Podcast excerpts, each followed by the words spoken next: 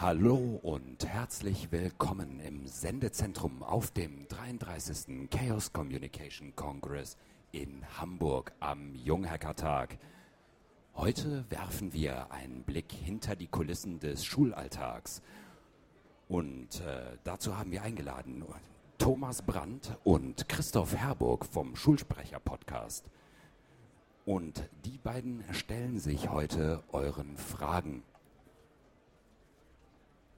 Das heißt, eure Mitarbeit ist nachher gefragt. Und zwar werde ich hier rumkommen und ihr könnt unseren beiden Lehrern die Fragen stellen, die ihr schon immer euren Lehrern stellen wolltet. Und nun bitte ich euch um einen herzlichen Applaus für unsere Lehrer Thomas Brandt und Christoph Herburg.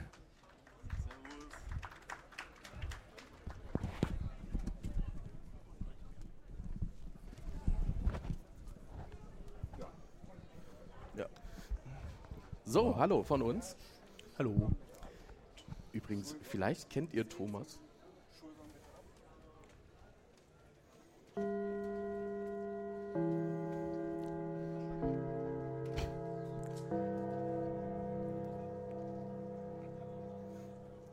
Herzlich willkommen zur Sprechstunde mit Thomas und Christoph.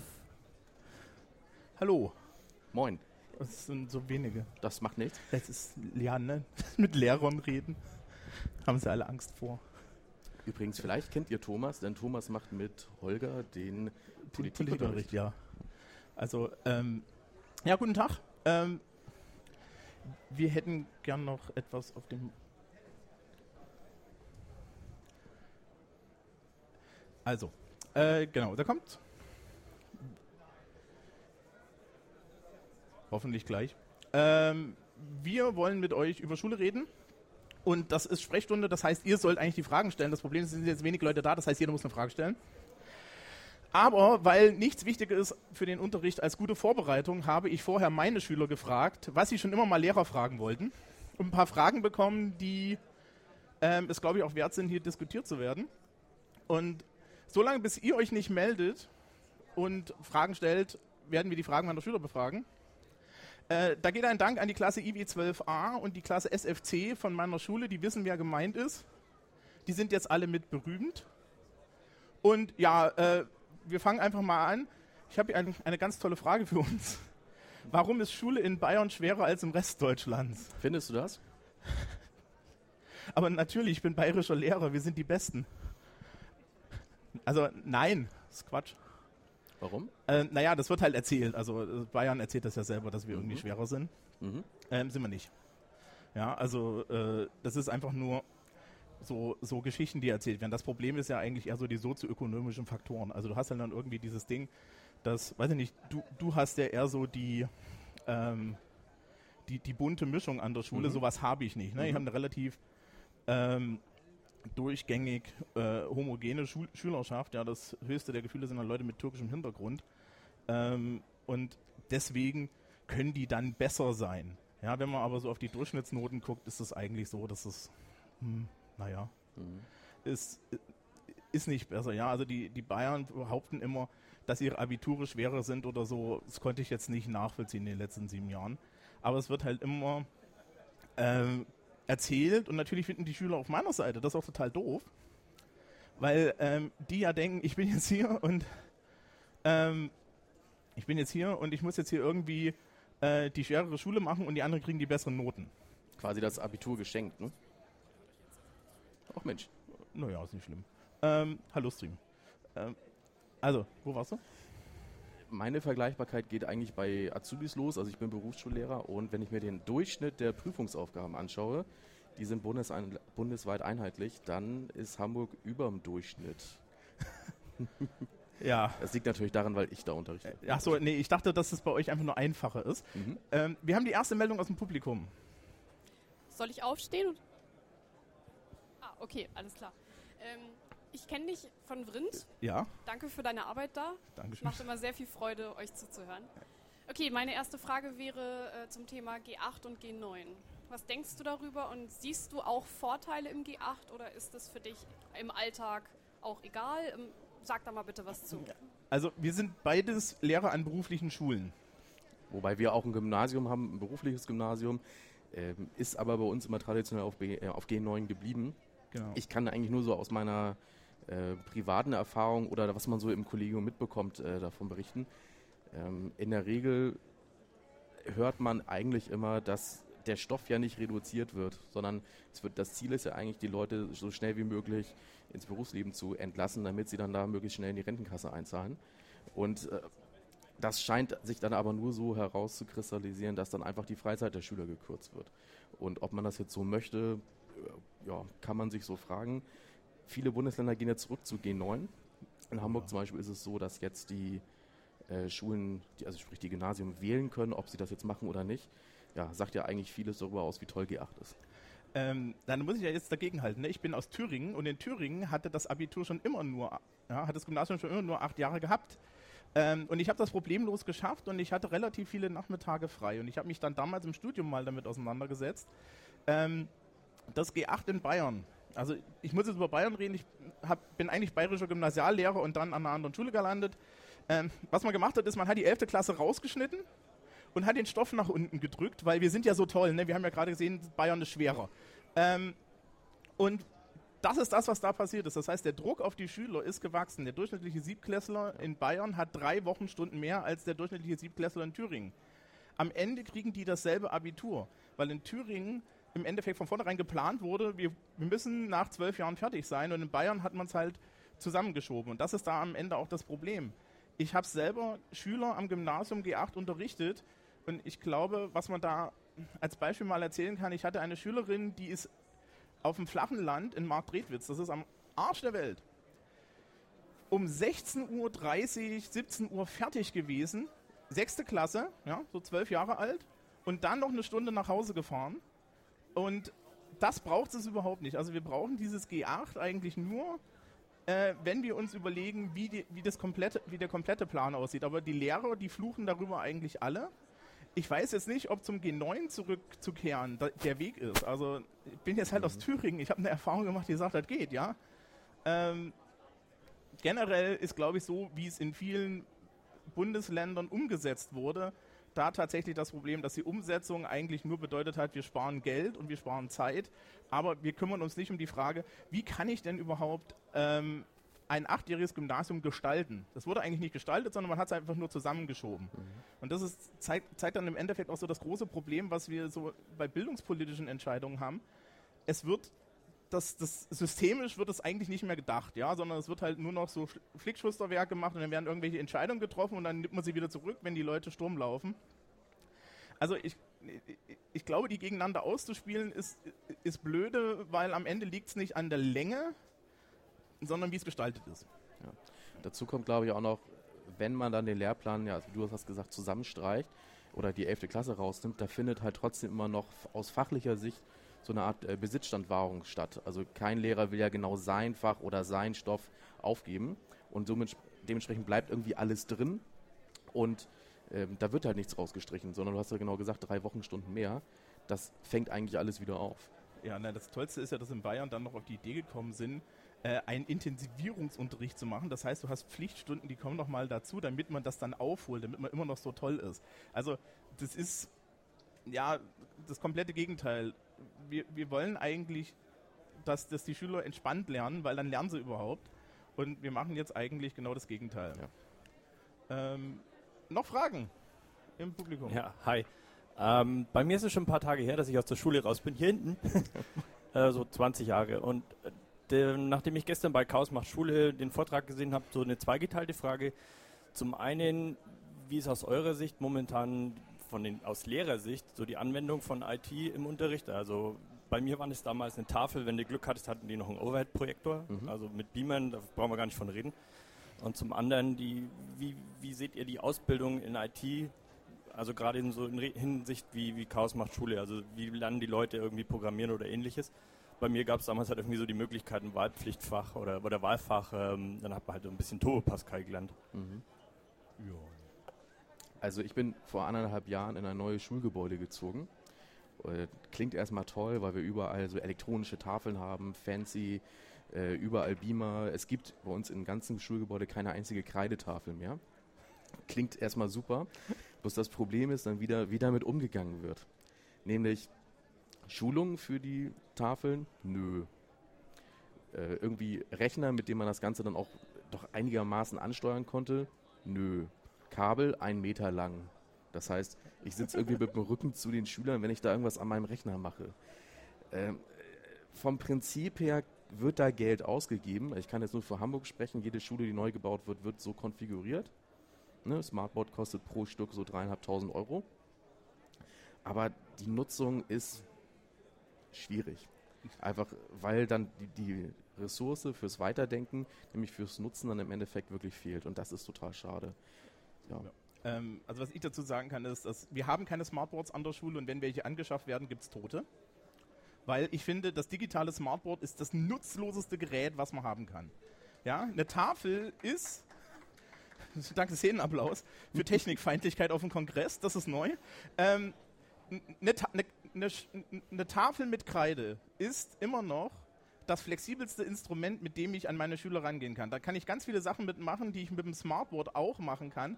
Aber warum brauche ich dafür einen Beamer und einen Computer, wenn es auch nur ein Stück Kreide unter der Tafel geht? Wenn ich einen Visualizer und einen Beamer habe, also was weiß ich, einen Zettel unter eine Dokumentenkamera legen kann, toll. Ja, haben wir jetzt überall bei uns eingeführt, führt dazu, dass man die Tafel nicht mehr benutzen kann. Das heißt, ich nehme mir eine didaktische Möglichkeit. Diese ganze Digitalisierung von Schule hat ein großes Problem. Es wird nie danach gefragt, was, was mache ich denn damit didaktisch? Ne? Ich bin jetzt Englischlehrer. Was mache ich denn didaktisch mit dem Zeug?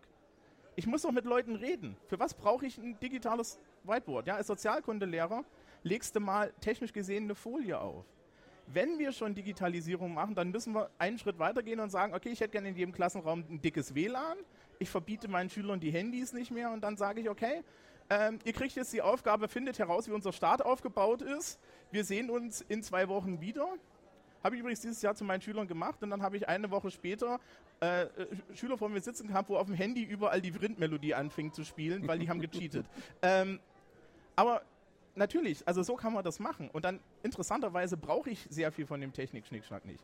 Die, der zweite Teil der Frage. Ähm, wir sind jetzt beide, glaube ich, keine IT-Lehrer. Nee. Ähm, generell, was ich so sehe, wir sind in der Schule immer hinterher. Wir sind, was IT-Ausbildung angeht, meilenweit hinterher. Ähm, Programmieren lernt man immer noch im Schulunterricht. Also in Bayern gibt es da irgendwie Java und HTML. Ja, das ist so Programmieren es gibt da Fortschritte, es hängt aber direkt an den Lehrkräften. Wenn du eine junge, motivierte Lehrkraft hast, die programmieren kann, also tatsächlich auch Informatik mal studiert hat und nicht irgendwie ein armer Mathelehrer, den man da reingepressgängt hat, dann funktioniert es. Ja, dann kann da auch was passieren. Das Problem ist tatsächlich die Menge der Leute, die das machen und dann braucht man wieder Ausrüstung und die Rechner sind alle alt. Und wenn ich der Stadt Bamberg sage, ich brauche alle zwei Jahre neue Rechner, dann sagen die in der Grundschule, regelt's rein. Ja? Also alleine Beamer-Ausstattung für unsere Schule zu bekommen, hat damals drei Jahre gedauert. Das ist einfach eine Frage des Sachaufwandsträgers. Da müssten dann aber, sagen wir mal, die Eltern hinterher sein, ja, also und sagen, wir wollen, dass da mehr Geld ausgegeben wird. Das ist aber genereller Sparzwang. Ich finde solche Initiativen wie Jugendhakt total spannend. Ich hätte sie auch wirklich sehr, sehr gerne bei uns an der Schule. Also hier in Hamburg zum Beispiel gibt es eine Kooperation mit der Universität Hamburg-Harburg. Wenn ich damit zu meinem Chef gehe, der sagt dann auch so, ja, wollen wir das machen oder wollen wir Flüchtlinge beschulen?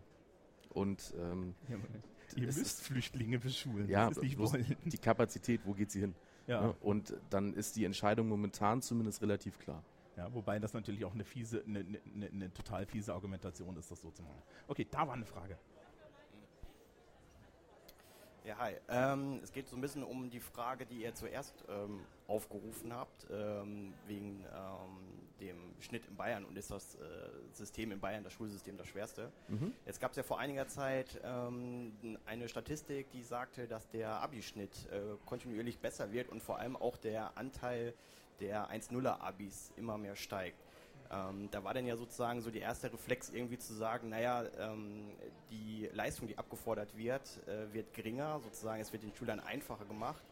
Ähm, das ist jetzt, glaube ich, ein bisschen einfache Erklärung, aber ich habe mich auch mal auf die Suche gemacht nach anderen Erklärungen und nicht so wahnsinnig viel gefunden. Ähm, da wollte ich mal fragen, habt ihr da irgendwie eine Idee zu, äh, woher das kommt? Ähm, andere Erklärungsansätze, warum sich ähm, das, der, der Leistungsschnitt verbessert? Also zum ersten, es gab da vom Spiegel irgendwie eine Antwort, wo mal jemand nochmal Statistiken rausgeholt hat und gezeigt hat, dass das gar nicht so dramatisch ist, wie es aussieht. Also dass die Mittel wohl anscheinend über die Jahre relativ gleich sind. Ähm, das mu musst du mal googeln. Ich habe es jetzt auch nicht gegoogelt. Also ich kann es Mhm. auch für dich googeln, aber Ich kenne äh, den Artikel auch. ja, ne? also da gab es was. Ähm, das andere ist, ähm, ich finde die Erklärung doof. Ja. Man könnte ja, wie wäre es denn mit der umgekehrten Erklärung? Wie wäre es denn damit, dass unsere Schüler immer schlauer werden? Das ist ja eine Annahme, die kriegst du irgendwie in der Bevölkerung nicht mehr unter. Es wird ja alles immer schlimmer, die werden alle immer dürfer. Wie wäre es denn damit, dass sie einfach schlauer werden? Stimmt jetzt nun auch nicht ganz. Also was man merkt, ist, das Niveau sinkt. Ich kann mal so erzählen, ich bin ja von der beruflichen Oberschule. Wir stellen 40 Prozent der Hochschulzugangsberechtigungen in Bayern her. Ja, und mit herstellen, das ist ernst gemeint. Ja, wir produzieren das. Ja, meine Schüler können nicht wirklich Englisch, aber sie können sehr gut ein Englischfachabitur ausfüllen. Ja, weil ich habe gar keine Zeit, den Englisch beizubringen, weil das gibt das Schulsystem nicht her. Ähm, so, dann ist die Frage, was können die am Ende? Nicht viel, haben die gute Noten? Ja. Und dasselbe, denselben Effekt hat man eigentlich auch am Gymnasium. Wenn wir eine ernsthafte Einschätzung der Leistung unserer Schüler haben wollen, müssten wir ähm, einen Test machen, der unabhängig von der Lehrkraft ist. Also sprich, du müsstest da mal reingehen und müsstest es standardisiert testen.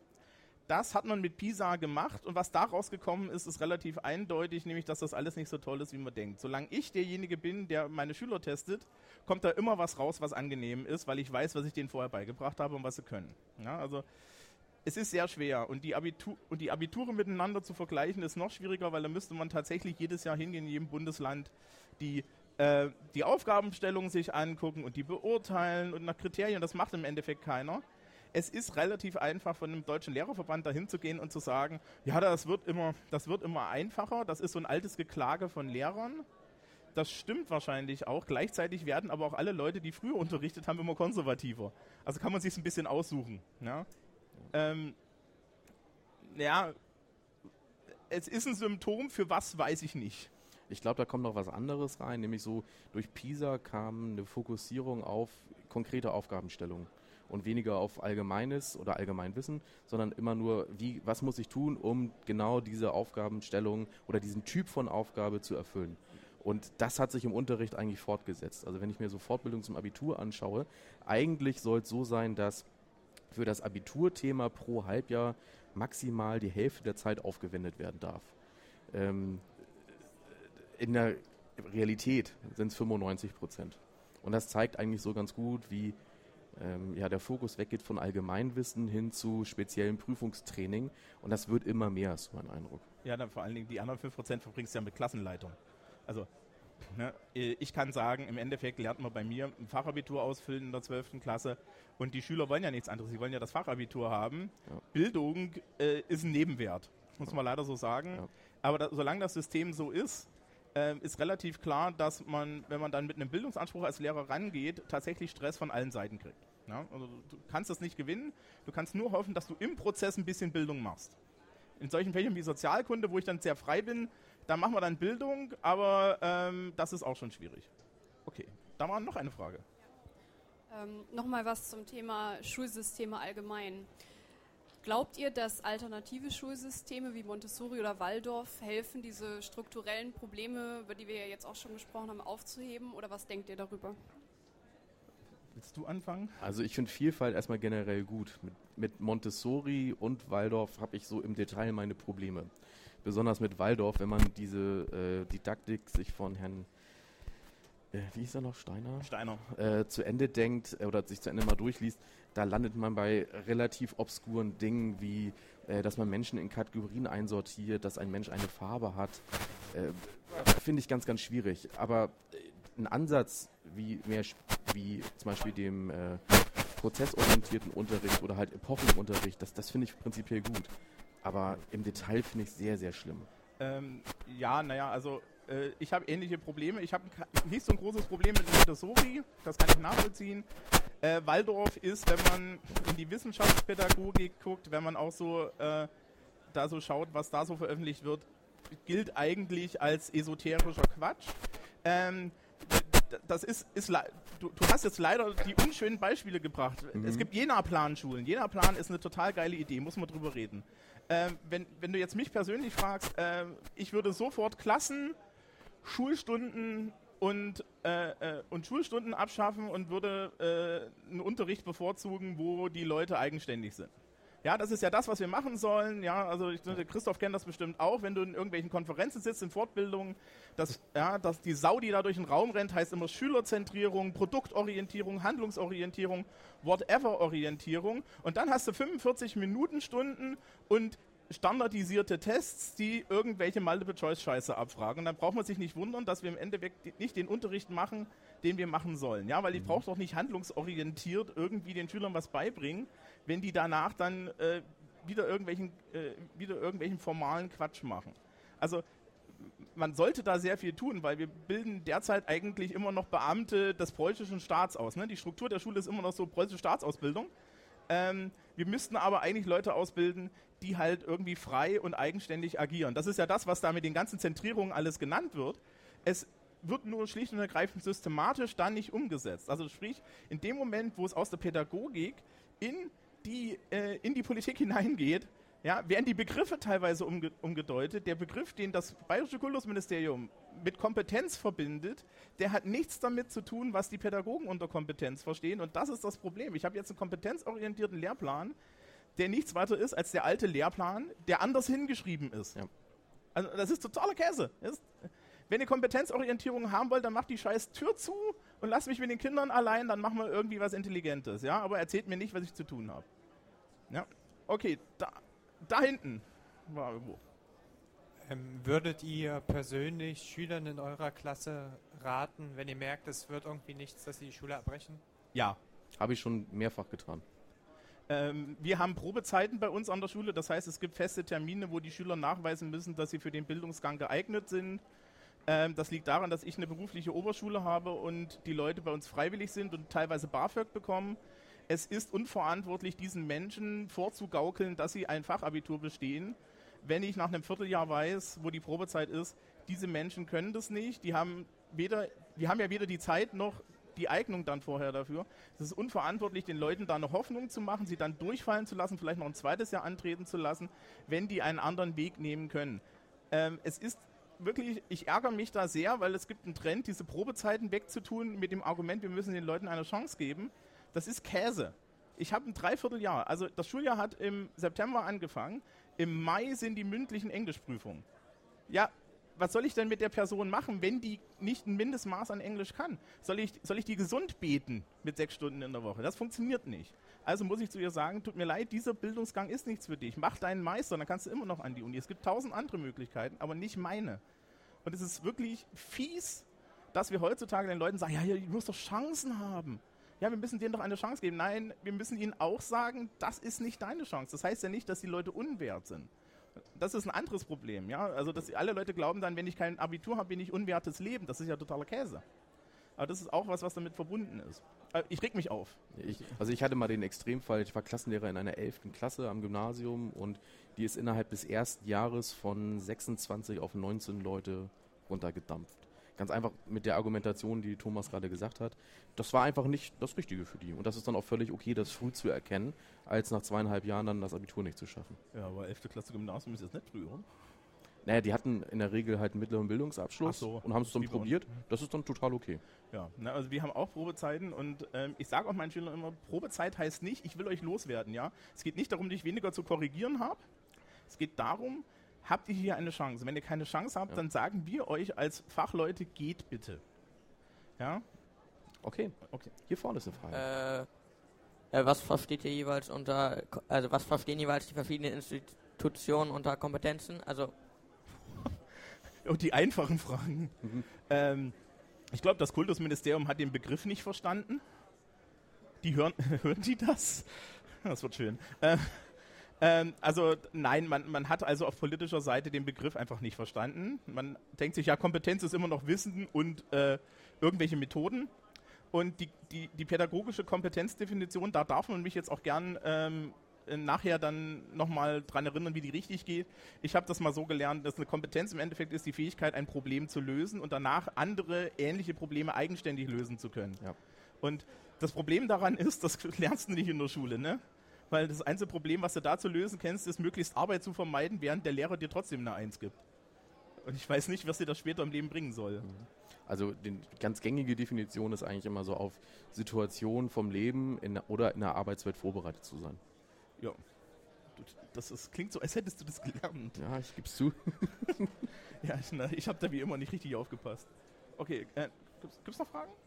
Momentan sieht es so aus, als ob wir keine Äh, weiteren hier Fragen erstmal aus dem Publikum haben. Aber wir haben hier eine Anschlussfrage, denke ich.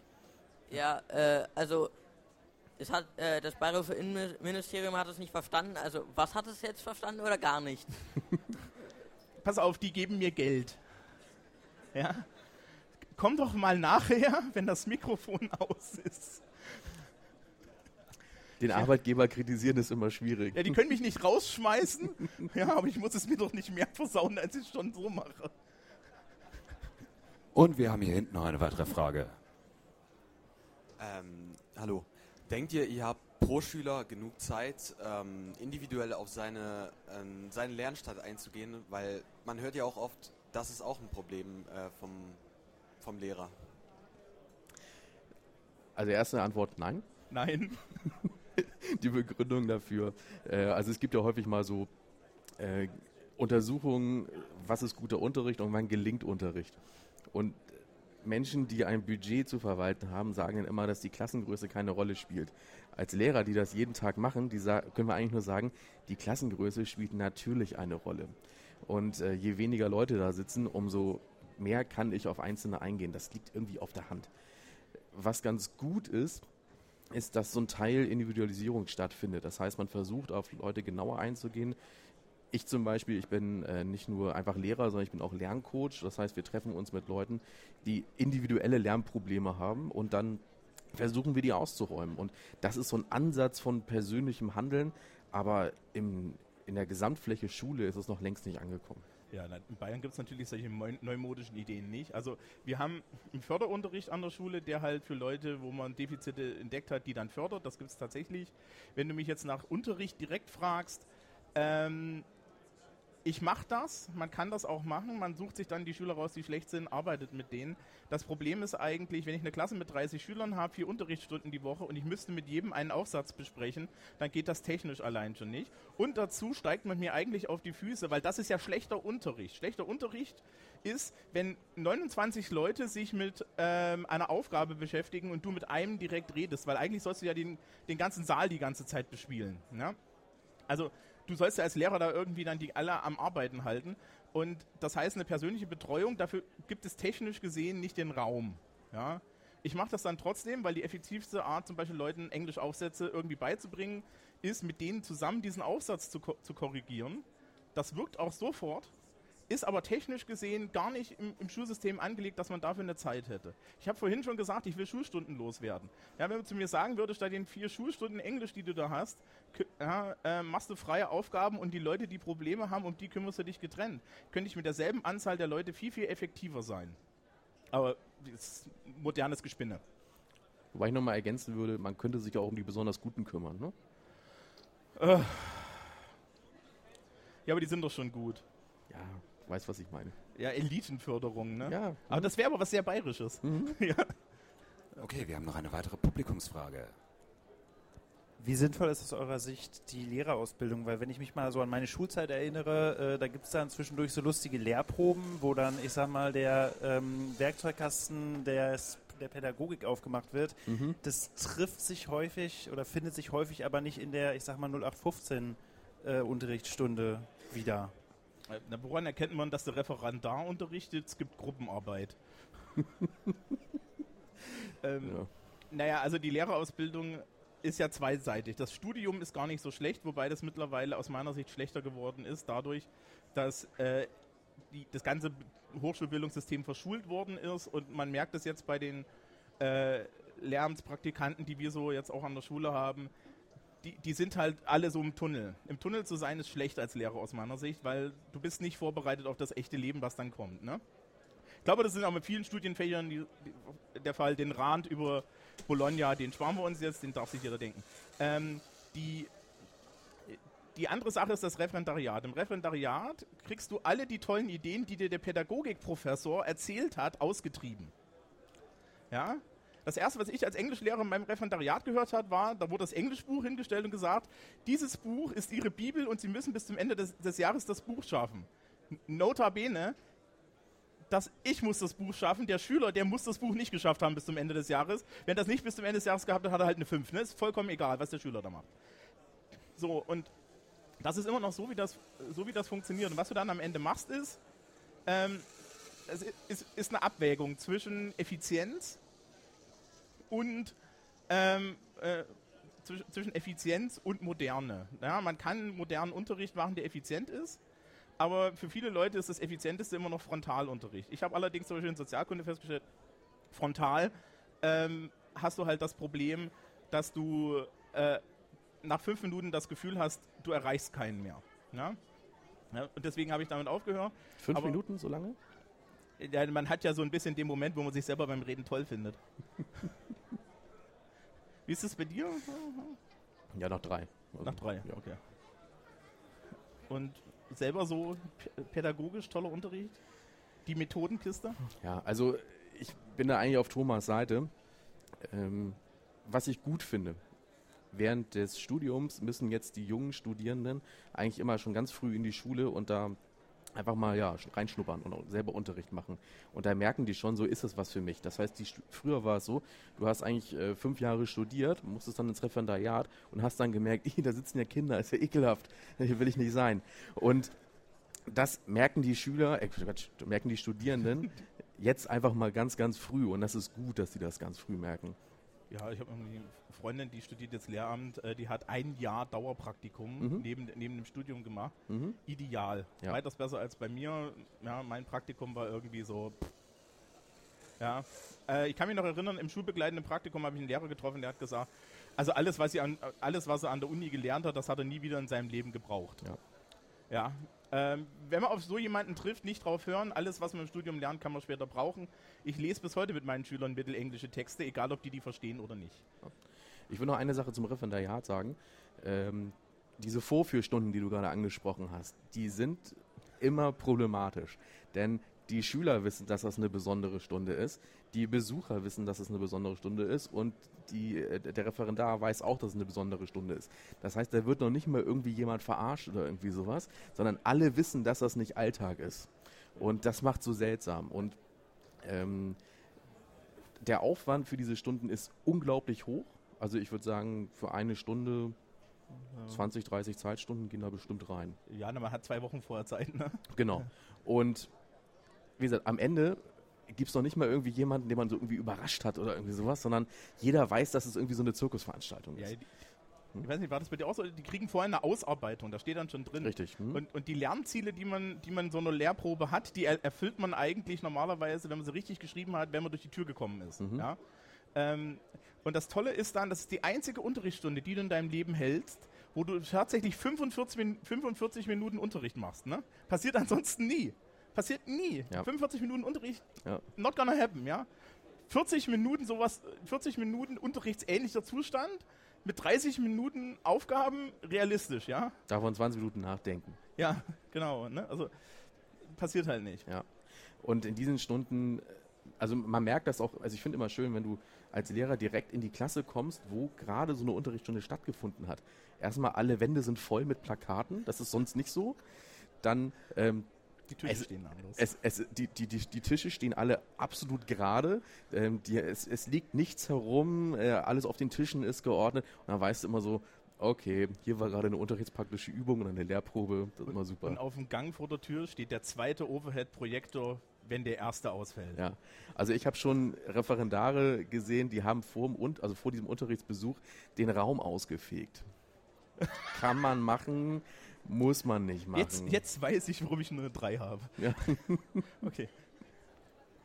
Äh, wie steht ihr dazu, dass äh, auf Schulhöfen meistens äh, die Handybenutzung ganz untersagt ist und ähm, besonders, dass dort dann auch Maßnahmen ähm, vollzogen werden, wie das Handy eingesammelt wird bis zum Mhm. folgenden Tag? Genau. Im Bayerischen Erziehungs- und Unterrichtsgesetz steht geschrieben, das Benutzen von Mobiltelefonen und digitalen Speichermedien ist auf dem Schulgelände verboten. So sprach es Gott und nachdem die Außenstelle Gottes an uns sprach, ähm, ignorieren wir es. Also Realität ist mittlerweile, ähm, das wird großflächig ignoriert. Die Leute haben ihre Handys an. Das Handyverbot ist aus meiner Sicht der größte Quatsch, den man hat. Ich darf es als Lehrer eh erlauben. Ich habe eine Schule, da sind junge Mütter. Ne? Also du kannst einer jungen Mutter nicht sagen, jetzt machen Sie mal Ihr Telefon aus, wenn das Kind in der Kinderkrippe ist. Das ist A, unverantwortlich und B, Quark. Ähm, und eigentlich müssten wir Unterricht machen, wo wir, hin, wo wir reingehen und sagen, ihr habt alle diese Telefone, da ist dieses Internet hinten dran. Ich gebe euch jetzt mal eine richtig schwere, komplexe Aufgabe und die löst ihr jetzt mal alleine, weil ihr habt ja dieses Internet. Kann ich übrigens verraten, habe ich jetzt ausprobiert, die Schüler können das, sie sitzen nur nicht gewohnt. Ja, ähm, also Handyverbot, ja, das weiß ich, find, findet das bei euch statt? Nein. Also erstmal gibt es das bei uns in Hamburg sowieso nicht so festgeschrieben im, im Schulgesetz. Ja, ja, das so, Bayern. ne? Ja, klar. Und ähm, das heißt, das steht bei uns in meiner Hausordnung. In der Hausordnung steht dann drin, im Unterricht ist das Handy ausgeschaltet in der Tasche. So. In welcher steht da auch nicht. So, nee. äh, also gemeint ist eigentlich so die, die Schultasche. So. Mhm. Äh, das kann man jetzt toll oder schlecht finden. In so Phasen des Arbeitens oder während Klausuren sollte das irgendwie selbstverständlich sein. Aber wir machen so oft irgendwie Rechercheaufgaben oder äh, Sachen, wo das Handy äh, sinnvoll und notwendig ist. Da erlauben wir das selbstverständlich immer. Ähm, naja, also bei uns ist es tatsächlich so, dass die Schüler freiwillig die Handys bei Schulaufgaben, Abituren und so weiter vorne auf die Lehrertische legen, weil die möchten das Risiko nicht eingehen. Mhm. Ich habe letztes Jahr geile Story gehört, ist jemand äh, bei uns in Bamberg durchs Abi gefallen, weil er den Aufsatz in Deutsch auf, auf der äh, Apple Watch hatte. Oh. Da gibt es aber Bonuspunkte dafür, das überhaupt da drauf zu kriegen. Ja, also Also, das gibt anscheinend auch. Ja. Also was ich, was ich noch mache, ist, äh, wenn wir gerade eine Phase haben und das Handy ist nicht erlaubt und das Telefon klingelt oder es kommt eine SMS, ich gehe dann ran oder schreibe zurück. Und äh, wenn das Telefon klingelt, dann gebe ich mich immer, egal wer dran ist, als der neue Freund aus. Und ich gebe mich auch bei Männern als der neue Freund aus. Das ist, das ist, das ist unpädagogisch. ja, äh, danach klingelt das Handy aber nie wieder. Ich habe irgendwann mal eins in der Hand gehabt, da war vorne das WhatsApp drauf und dann äh, kam da echt so eine Nachricht und ich konnte auch nicht weggucken. Da stand, ey du Fotze, ja. An Mann. Und da denkst du dir auch so, "Meh, das ist der Umgang, den meine Schüler pflegen. Äh, Bayern halt, ne? ja, so. Na, Moment, der Fotze ist ja eigentlich, ist ja eigentlich der, die, die dritte Stufe nach der Watschen, ne? Also Schelle, Watsche, Fotzen. Aber das erklären wir später. Ähm, nee, also ich weiß nicht, die Zeiten sind halt vorbei und wir sollten eigentlich mal uns da überlegen, was können wir mit den Geräten machen, anstatt was können wir gegen die Geräte machen. Ja, Es ist so wie beim Smartboard, ne? Nutzung eigentlich total, also eigentlich total gut, aber es fehlt das Konzept. ja naja, aber das ist halt, solange du 45 Minuten Unterrichtsstunden hast und die Leute immer noch glauben, dass irgendwie das Buch geschafft werden muss, brauchen wir uns eigentlich nicht wundern. Tja. Ja. Äh, wie steht ihr dazu, ob man in einer Gruppe eher unterschiedliche Leistungsstärken oder gleiche Leistungsstärken haben sollte? Du stellst echt hier die großen philosophischen Fragen. It depends. Ja. Also ähm, es gibt ein Argument dafür, dass man ungefähr gleich starke Leute drin hat, dann äh, hast du nicht Team, ne? Toll, ein anderer macht's. Und die hängen sich an den Starken dran. Es gibt genau das Gegenargument, da wird halt gesagt, naja, ähm, ich tue den Starken da rein, der nimmt den Rest dann mit. Und am Ende äh, ist die Antwort blöderweise, das hängt direkt von der Person ab. Also du hast halt irgendwie, wenn du weißt, wie die, wie, wie die Schüler so drauf sind, was das für Leute sind, wie, die, wie auch die Sozialstruktur in der Klasse ist, dann kannst du die Entscheidung treffen, wie du das machen willst. Na, ich habe für mündliche Gruppenprüfungen mittlerweile zum Beispiel äh, einfach ein Losverfahren, weil das die einzig faire Art, eine Gruppe zusammenzustellen, das zu losen. Weil wenn du die gleichförmig machst, habe ich schon gleichförmige Gruppen gesehen, die komplett gegen die Wand gerannt sind. Ja, wenn du unterschiedliche Gruppen machst, habe ich auch schon gesehen, dass der, der Gute den Rest mitzieht und ich habe schon gesehen, dass der Gute den Rest totlabert. Also sofern es nicht in der Klasse ja, komplexe soziale Zusammenhänge gibt, bin ich auch immer fürs Zufallsprinzip. Ja, also so, so, so Tricks sind, so abzählen und so, ja, Ja. oder du, du äh, tolle, tolle Referendarstrick, nehmt verschiedenfarbige Murmeln in der richtigen Zahl mit, habt sie in einem, habt sie in einem Beutel, lasst die Leute die Murmeln ziehen, ist total super, freut sich jeder. Danach habt ihr keine Murmeln mehr, aber ist okay. Und in der Vorführstunde sind das keine Murmeln, sondern da dürfen die sich unterschiedlich farbige Kekse oder Snickers oder sowas rausziehen. Dann, Das ist Bestechung in Ja, aber der. Weg zur Eins, du musst ihn halt strategisch planen. Ne? Okay. Gut. Hallo, ähm, ihr habt vorhin über den kompetenzorientierten Lehrplan in Bayern gesprochen. Hier drüben bin ich. Hallo. Ich, da ist Licht. Das ist egal. Ah, danke. Ähm, jetzt gibt die Sache mit dem Handy eigentlich zum ersten Mal die Möglichkeit, auch diese kompetenzorientierten Aufgaben mit moderner Technik zu lösen, weil es heißt ja nur, ähm, man möchte die Kompetenz haben, eine Aufgabe so und so zu lösen. Mhm. Äh, jetzt kann ich zum ersten Mal als Lehrer doch die Möglichkeit wirklich nutzen, das Ganze über moderne Medien zu nutzen, anstatt dass die auswendig können müssen, was die Formel ist. Mhm. Ähm, also ich habe so einen kompetenzorientierten Lehrplan in Sozialkunde letztens gelesen, da stehen dann oben Wissenskompetenzen drin. Und Vulgo-Inhalt. Ja, und ah. die Frage ist dann auch, äh, haben Sie die Formel dann auswendig gelernt oder haben Sie die gerade abgeschrieben? Also äh, schwierig. Ich weiß genau, was du meinst, bloß das ändert eigentlich nicht das Problem von irgendwie, ähm, ich schreibe es aus dem Buch ab oder ich schreibe es aus dem Internet ab. Ähm, das, da macht, das macht das Handy nicht besser. Ja, du musst die Stufe mehr gehen. Also ich würde dir recht geben, was du halt machen musst. Ich habe so eine Aufgabe letztens gemacht. Du sagst halt zu den Leuten nicht mehr, schreib das einfach nur ab, sondern du sagst zu den Leuten, äh, bringe es in einen für dich logischen Zusammenhang. Und was ich dann gesagt habe, ist, das ist euer Hefteintrag. Das Einzige, was ich mache, ist, ich kontrolliere im Nachhinein nach, ob das sachlich richtig ist. Ich bin dann rumgegangen und ich hatte Leute, die haben sich echt ein geiles Dokument herbei-kompiliert, auch so in der Gruppe, die durften sich freie Gruppen zusammensuchen, hat super funktioniert. Dann hatte ich Leute, die haben aus der Wikipedia Zeug abgeschrieben, das ich nicht verstanden habe. Und dann habe ich, hab ich, hab ich, hab ich wirklich mal die Schüler gefragt, sagen Sie mal, was ist denn das? Was heißt denn das jetzt, was Sie da in Ihren Hefteintrag geschrieben haben? Und dann kam halt gleich, ja, das weiß ich doch nicht, ich habe das nur abgeschrieben. Ne? Handlungskompetenz, wie man sie in der Schule so erlernt, die letzten zehn Jahre. So, und das ist dann tatsächlich das Problem, wenn du jetzt, wenn du jetzt sozusagen in, in meiner Altersstufe bist. You have to unlearn school. Ja? ja. Ich hatte letztens mal den Fall, dass jemand mich äh, gefragt hat, wie viele Wörter in eine Einleitung kommen. Also so vom Aufsatz. Wie viele Wörter kommen da rein? Und ja, da war noch eine Zahl gefragt. Ja, das ist kein Witz, weil so sind die Leute teilweise trainiert. Mhm. Ähm, wir können das machen, aber dann fangen wir doch bitte gleich in der Grundschule an, weil man kann auch in der Grundschule sehr viele Sachen schon kompetenzorientiert mit Medien und so weiter machen. Aber ja, wir, wir sagen jetzt im Endeffekt schon zum hundertsten Mal, weder das System noch die Einsichten sind an den Stellen, dass das jetzt erstmal stattfindet. Technisch gesehen kann man das alles machen, aber du, äh, du läufst halt Gefahr, dass dann äh, zum Beispiel, wenn da der Chef hinten drin sitzt oder wenn es da irgendeine Beurteilung gibt, du noch eine auf den Deckel kriegst, weil du ja nicht deinen Job richtig machst. Ja? Das ist halt immer schwierig. Äh, man, muss, man sollte es trotzdem probieren. In 95% der Fälle bist du mit den Schülern allein und die Tür ist zu. Und solange man halt formalrechtlich das irgendwie rechtfertigen kann, ist es okay. Ja. Denken Sie, Lehrer sind mit äh, Schülern oft pädagogisch überfordert? Ähm, Im Sinne von, dass die Schüler halt nicht äh, am Unterricht teilnehmen oder anderweitig halt äh, sich anders beschäftigen im Unterricht oder halt, ja, pädagogisch halt etwas aus der Reihe fallen. Danke.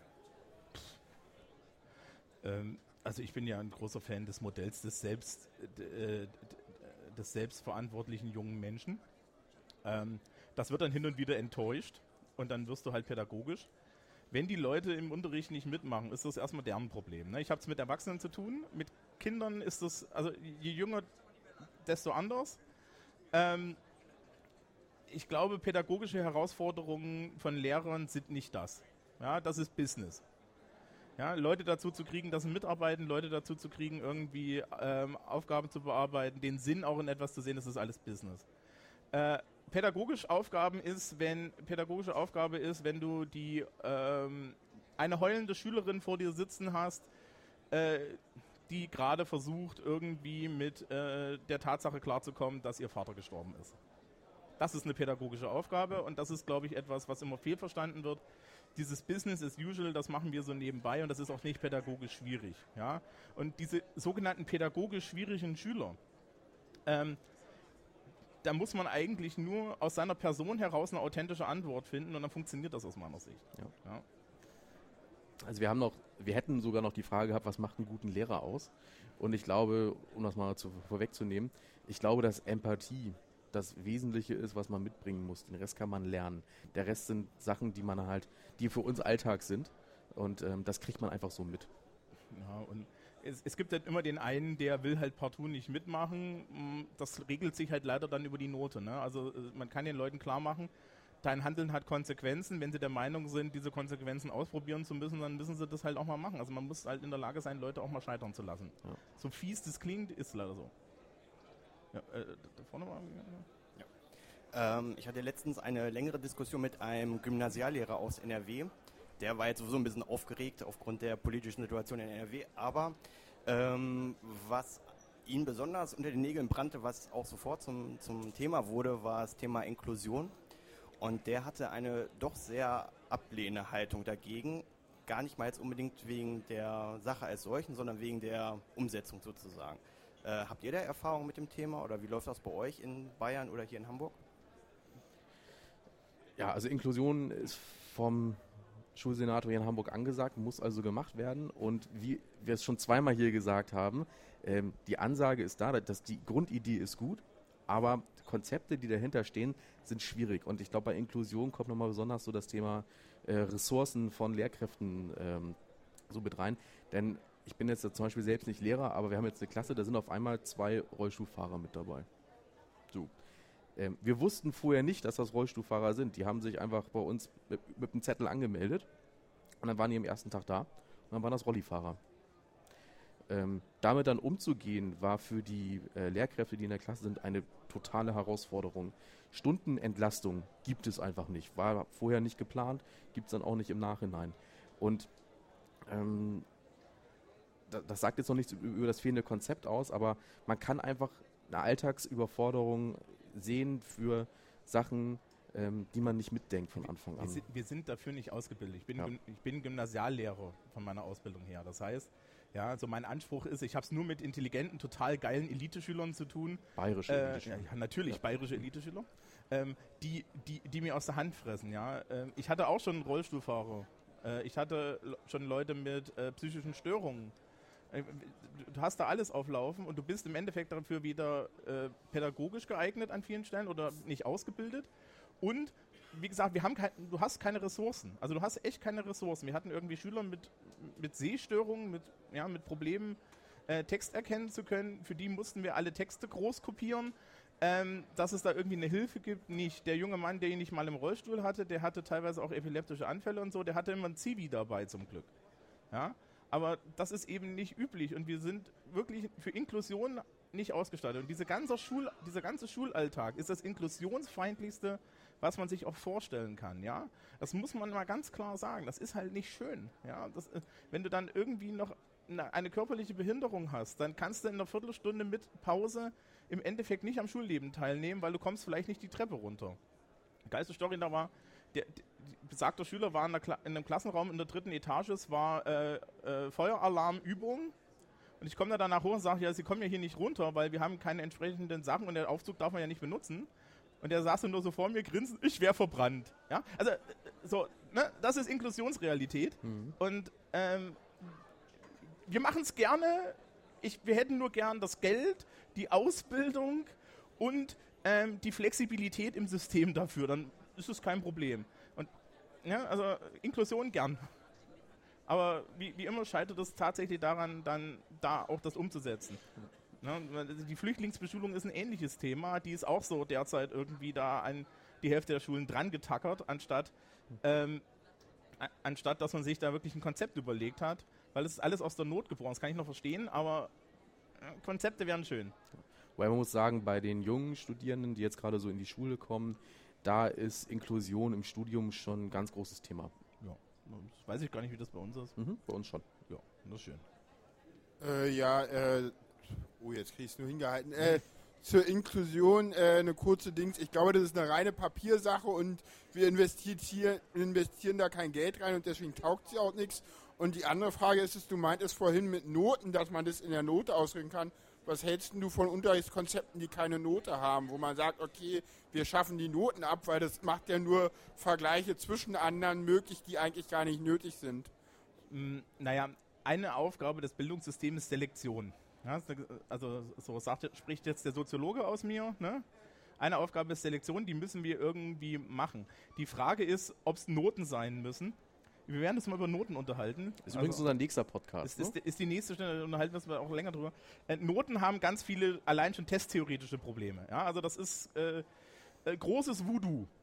Und das Problem ist eigentlich, dass das großes Voodoo ist. Ich habe kein Problem mit Selektion, wenn Selektion nicht Voodoo ist. Und als derjenige, der die Noten die ganze Zeit gibt, kann ich euch auch verraten, was das für Voodoo ist. Ja, also das, da kann, darf man dann nachher auch mal fragen. Also ich kann, ich kann im Endeffekt eine entsprechende äh, Schulaufgabe kann ich auf einen Notenschnitt von 3,0 bis 5,0 rausrechnen, wenn ich das möchte, ohne dass, ich die, Lei- ohne dass die Schülerleistung sich darunter ändert.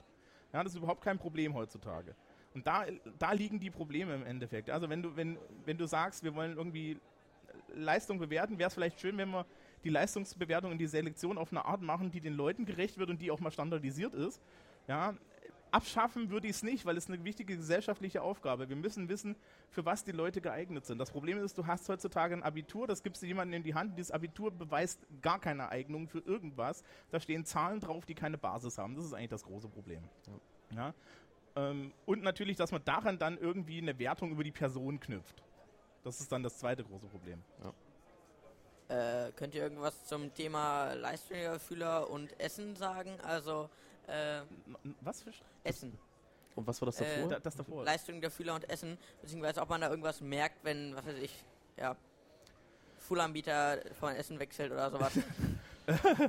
äh, äh, äh, studiert hier jemand Pädagogik? Da ist eine Bachelorarbeit. ähm, also, also, Also- ja, essen sollte man regelmäßig. Ich hatte schon Schüler mit Unterzucker. Die Ja. sind mir fast umgefallen. Äh, es gibt diesen Trend in bestimmten Schulen unter absoluter Fahrlässigkeit, die Schüler im, während des Unterrichts nichts trinken zu lassen. Das ist Körperverletzung aus meiner Sicht. Das ist einfach nur fies. Ja. Und überhaupt nicht gegeben. Also trinken dürfen sie die ganze Zeit. Mampfen finde ich halt nicht nett, weil wenn, wenn, ihr euch jetzt vorstellt, ihr sitzt hier vorne und der ganze Saal ist Popcorn, ja. Das findet das ist, ist, ist nicht nett, ja. Aber wobei bei mir die Regel gilt, hin und wieder mampfe ich auch im Unterricht und wenn wir, wenn wir alle gemeinsam mampfen, dann ist in Ordnung. Ja, also ich, aber ja, wenn der Schüler was gegessen hat und es ist was Anständiges ist, dann ist er tatsächlich leistungsfähiger. Mehr kann ich dazu nicht sagen. Ähm, wir warten auf die Bachelorarbeit. Ich finde es immer komisch, wenn man in die Klasse kommt, so morgen 7.45 Uhr geht es bei uns los und auf einem Platz sind schon so drei ausgetrunkene Red Bulls. Dann denke ich immer so, uh, die Stunde wird heute relativ schwierig. Äh, Ich habe mal, ich hab mal eine Schülerin gehabt, die hat jeden Tag da vier Dosen stehen gehabt und ist dann im Unterricht eingeschlafen. Da habe ich Mhm. zu ihr gesagt, jetzt machen Sie mal zwei Wochen, machen Sie mal zwei Wochen Koffeinpause. Und, ähm, und äh, die kam dann nach den zwei Wochen wieder und hat gesagt, ey, Herr Brandt, ich habe es gemacht. Und ich bin so fit wie noch nie zuvor. Ja. Oder was wir den Leuten auch sagen, sie kennen Dextroenergen, ja, kennt ihr? Ist total geil. Am Anfang des Tests nehmen, dann hat man 20 Minuten Energie und 90 Minuten Unterzucker, indem man nicht mehr weiß, was man schreibt. Was wir übrigens auch wissen, das kannst du in der Schule erzählen, wenn man Frischluft während einer Schulaufgabe hat, während einer Klassenarbeit, dann erhöht sich der Notenschnitt um, meist, um fast eine Stufe. Ja. Das heißt, die Fenster auf. Und wenn die Mädels, die blöd genug waren, wieder sich an die Heizung zu setzen, weil sie Konvektion nicht verstehen, frieren, dann sollen sie eine Jacke anziehen, die wollen eh die guten Noten. Ja? Lass mal den Lehrerfinger weg. Das ist, das ist nicht der, Le- das ist der, nein. Also vom Prinzip her, es gibt einen Zusammenhang, aber wenn schon Dextroenergien, dann bitte noch eine Banane hinterher. Na, Okay. Gibt es noch Fragen? Ja. Und zwar noch mal eine Frage. Und ähm, wie wäre es denn mit textbasierten Noten anstatt von zahlbasierten Noten? Das bedeutet, dass man halt wie in der Grundschule nochmal so eine, so eine Auflistung hat, ähm, wie der Schüler in einzelnen Gebieten agiert und äh, wie seine Leistungen da so sind. Ja, das endet aber im Textbaustein. Ja. Das endet im Textbaustein. Also wir haben zum Beispiel, du, du kennst vielleicht auf den Zeugnissen diese Zeugnisbemerkungen, das sind Textbausteine. Das heißt also, am Ende sind wir bei dem, was du in, der- in, in der Berufswelt hast. Er war immer stets bemüht, ne? Mhm. Hat nichts gekonnt, aber war da. Ähm, also sprich, du nimmst es nicht raus. Ja, man, man kann das ausdrücken, wie man will. Am Ende kommt, ist dahinter immer ein System. Ja. Also das endet dann so ein bisschen im Arbeitszeugnis. Ne, so verklausuliert hast du dann doch die Note über den Text ausgedrückt. Ich finde es durchaus doch besser, wenn es dann mehr Abstufungen gäbe. Du meinst 0 bis 15? Ja, also, Das ist hm? sehr, sehr gut. Oder, Sehr- ne? ja, genau, 15 Ne? 15 immer, auch, immer, immer angemessen gekleidet im Unterricht. Ne? Ja, genau, die Trainingshose war wenigstens gebügelt. Ja. Hm? Okay. Fragen noch? Ja, wir haben hier auf jeden Fall noch eine Frage. Ja. Hi, ähm, wie verhält sich denn mit dem Ansatz, dass man statt äh, absolute Noten, die einfach geben, du bist scheiße, du bist super, ähm, eine Art Level-Up hat? Das heißt, hat in Mathe jetzt ein neues Level erreicht, hat die Fähigkeiten und daraus, dass man Setzkasten hat aus Fähigkeiten, die dann ähm, ja, in Summe zum Abitur führen zum Beispiel? Ähm, das ist die Konsequenz eines echten kompetenzorientierten Unterrichts. Äh, es gibt irgendwo auf meinem privaten Blog einen Blog-Eintrag von 2013, da sage ich im Endeffekt dasselbe. Wenn wir standardisiert Leistungen messen, dann müssten wir eigentlich messen, was kann, welche Kompetenz messe ich. Und dann haben die Leute auf einmal Level und dann gebe ich nur noch an, der Schüler ist auf Level 10 von 15 oder so. Ja? Und ich knüpfe daran Kom äh, Kompetenzen. Und es ist überhaupt kein Schaden, wenn jemand nicht so hoch kommt. Aber man kann, man kann sich da mal vorstellen, wenn wir das so rummachen, haben wir am Ende nach zwölf Jahren ein Abiturzeugnis oder einen allgemeinen Hochschulabschluss oder einen allgemeinen Abschluss, den jeder hat. Und da steht halt drauf, in Mathe ja, gibt es 15 Stufen, hast du 12 von 15. In Physik warst du auch ein Bringer, da hast du 6 von 7. Ja? Englisch war es nie, da hast du 5 von 10. Mit diesem Zeugnis könnte man in die Wirtschaft gehen. Die Wirtschaft würde wissen, mit wem habe ich es zu tun, weil da sind Kompetenzen dran geknüpft. Ich, ich könnte an eine Uni gehen, die Uni könnte mir was empfehlen. Das würde was aussagen. Heutzutage habe ich eine 1 in Englisch. Also ich habe schon Leute unterrichtet, die hatten eine 1 in Englisch an der Berufsschule. Und wir haben dieses 15-Punkte-System und dann hatten die bei mir einen Punkt, das ist eine 5 minus. Das sind, waren dieselben Leute, die haben eine 1 gekriegt, weil sie in der Berufsschule die Fresse gehalten haben. Ja? Wenn, wenn wir das aber an Kompetenzen knüpfen und dann diese Kompetenzen nicht von uns Lehrern ähm, abprüfen lassen, sondern von jemandem, auf den ich keinen Einfluss habe, sodass ich nicht mauscheln kann, dann sind wir irgendwie dabei, dass wir tatsächlich Selektionen machen, die der Gesellschaft angemessen ist. Aber keine Sorge, das ist jetzt eine reine Utopie. Never happens. Ja. Da werde ich vorher kein Beamter mehr. Äh, welche Stunde bzw. Uhrzeit ist die beste, eurer Meinung nach? Äh, Gibt es Forschung, zweite Stunde. Ja. Also 8.30 Uhr so ungefähr, ne? Ja. 8.30 Uhr, zweite Stunde ist ideal, danach werden sie dann schon wieder müde. Ja. Ähm, wir haben noch eine letzte Frage, die ist total super, die wollte ich euch eh zeigen. Die geben wir euch jetzt einfach mit. Diese Frage habe ich tatsächlich von einem Schüler meiner Schule bekommen. Ähm, die ist ein bisschen schwierig, weil irgendwie ist das so ein bisschen, äh, das ist halt das Original, ne? Da sind so zwei Infinitive mit um zu drin. Die Kurzform kann ich sagen, warum haben wir ein Bildungssystem, in dem Schüler Amphetamine nehmen, damit sie länger wach bleiben, um dann genug lernen zu können, damit sie gut sind.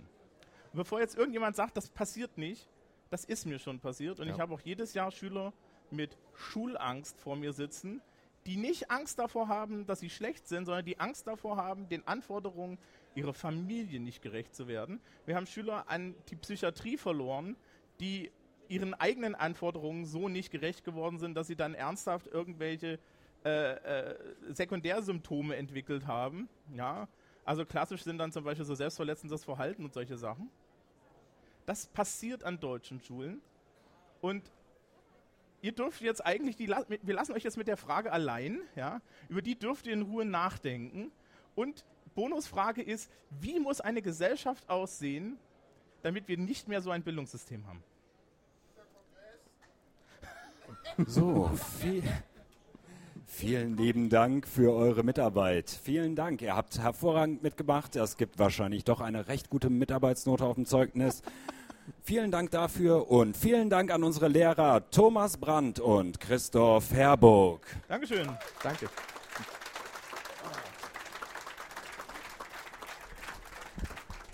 Wenn ihr mehr von unseren Lehrern haben wollt, die beiden machen einen Podcast namens Schulsprecher Podcast. Den findet ihr auf schulsprecher-podcast.de.